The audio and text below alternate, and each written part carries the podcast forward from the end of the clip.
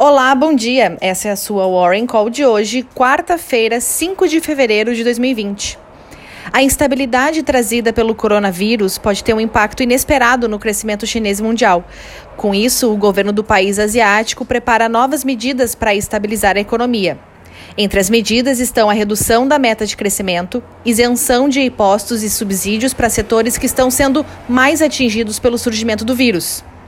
Vale lembrar que já foram injetados centenas de bilhões de dólares no sistema financeiro do país para tentar amenizar a desconfiança dos investidores.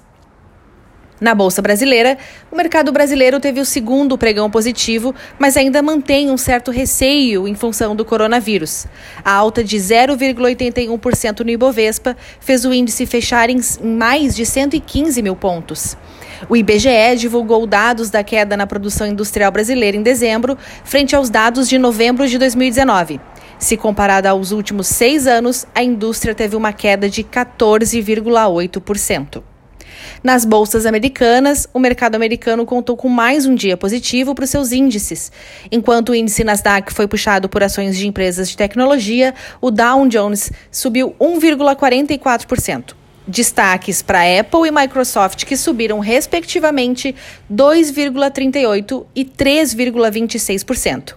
O SP 500 fechou o dia em alta de 1,5%. Enquanto o mercado americano se movimenta de forma positiva, tivemos a ação da Ford caindo 7,74% no after hour. O VIX fechou com uma queda de mais de 10%.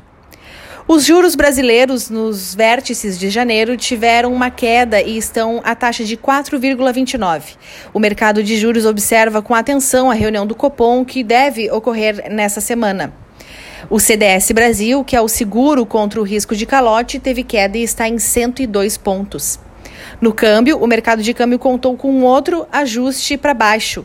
O dólar index, medindo moeda frente às principais economias desenvolvidas, fechou em alta de 0,14%. Um ótimo dia e até amanhã.